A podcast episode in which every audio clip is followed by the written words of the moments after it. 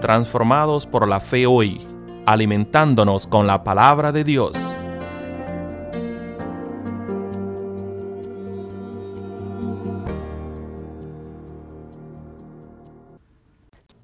Buenos días queridos hermanos y hermanas, amigos todos.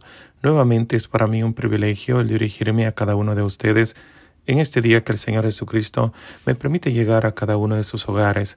Soy Elvin Castro y les saludo en nombre de nuestra iglesia Edward United Methodist Church desde la ciudad de Gatesburg, Estados Unidos.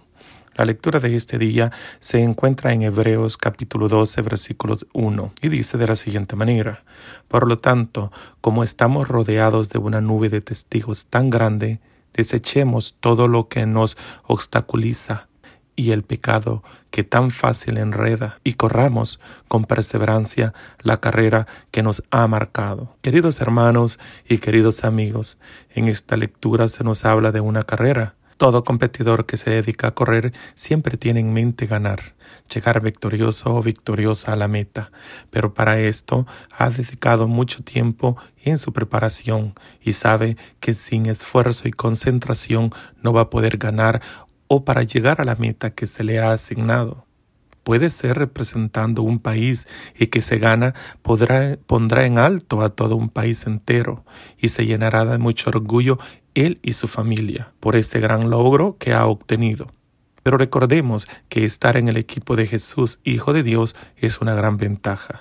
Se nos habla que debemos estar concentrados para poder lograr el propósito que se nos ha encomendado. Jesús este día nos recuerda que estamos como cristianos corriendo una carrera espiritual donde usted y yo queremos llegar victoriosos, así como llegó Pablo y y Pablo le escribió esas bellas palabras a su discípulo Timoteo cuando le comentó diciéndole he ganado mi carrera ya está cerca el final. Esas mismas palabras fueron dichas en la cruz por Jesús. Consumado es.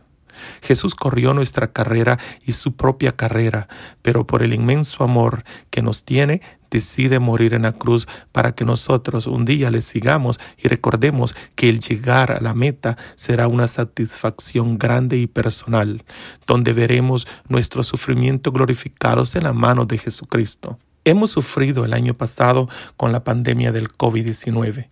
Muchas personas queridas han partido dejando un vacío en nuestros corazones y quizás comenzaban a buscar la línea de meta y querían llegar a la meta pero no tuvieron el tiempo necesario para poder llegar victoriosos.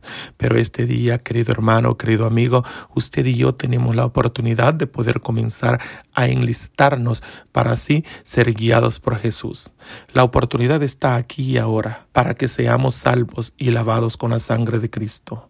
¿Que va a ser difícil? Claro que sí. No será fácil querer llegar a la meta sin la ayuda y sin la guía y guiados de la mano de Jesús, quien en cada momento está siempre dispuesto para ayudarnos, que si nos caemos, Él nos levantará para que continuemos en esta carrera. Como, como cualquier corredor estamos propensos a un tropiezo o a un calambre por el cansancio o por perder la concentración en la pista.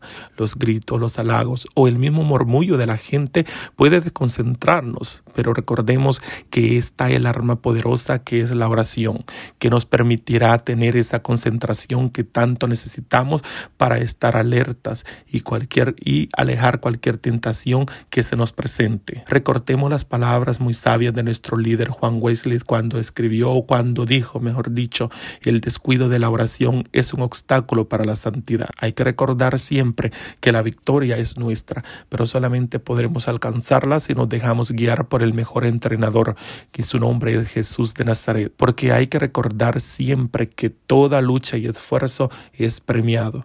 Cuando un competidor sale a la pista va tras, va tras un trofeo o premio por el cual se está esforzando a sabiendas que tendrá mucho cansancio, pero eso, por eso lleva con él en sí ropas livianas y la concentración está puesta en la meta.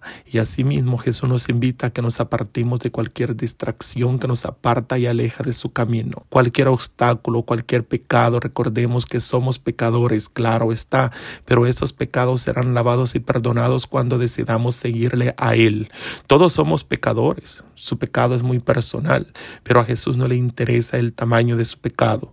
No, a Él le interesa que decidamos acercarnos a Él arrepentidos, porque Él está dispuesto a perdonarnos y a sanarnos de cualquier esclavitud y sobre todo a alejarnos de aquello que nos lastima y corrompe. Él es nuestro amigo, Él es nuestro Padre Celestial y quiere lo mejor para usted y para yo y quiere que corramos y lleguemos a la meta final, agarrados de su mano misericordiosa para que podamos cantar y saltar victoriosos y el día que nos toque entregarle cuentas a Él. Y para eso necesitamos caminar siempre agarrados y confiados de su Santo Espíritu, el cual nos guiará y levantará para que la victoria sea nuestra. Y así estar preparados y decir como Pablo, con la ayuda de Dios hemos llegado hasta el final, entregando nuestras equidades a Él, al único Señor de señores y Rey de Rey. A Él sea la gloria para los siglos de los siglos. Amén. Amado Señor, ayúdame a terminar mi carrera, a ser guiado con tu Santo Espíritu,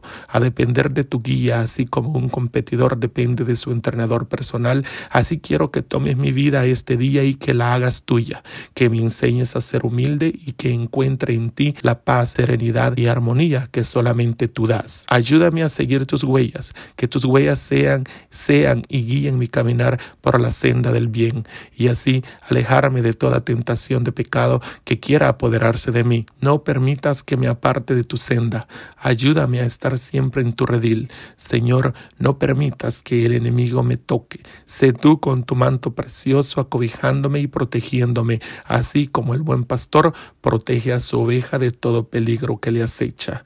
Te lo pido, amado Señor, en el nombre de tu Hijo amado, que vive y reina por los siglos de los siglos. Amén. Queridos hermanos, Dios les bendiga y nos escuchamos la próxima semana. Amén.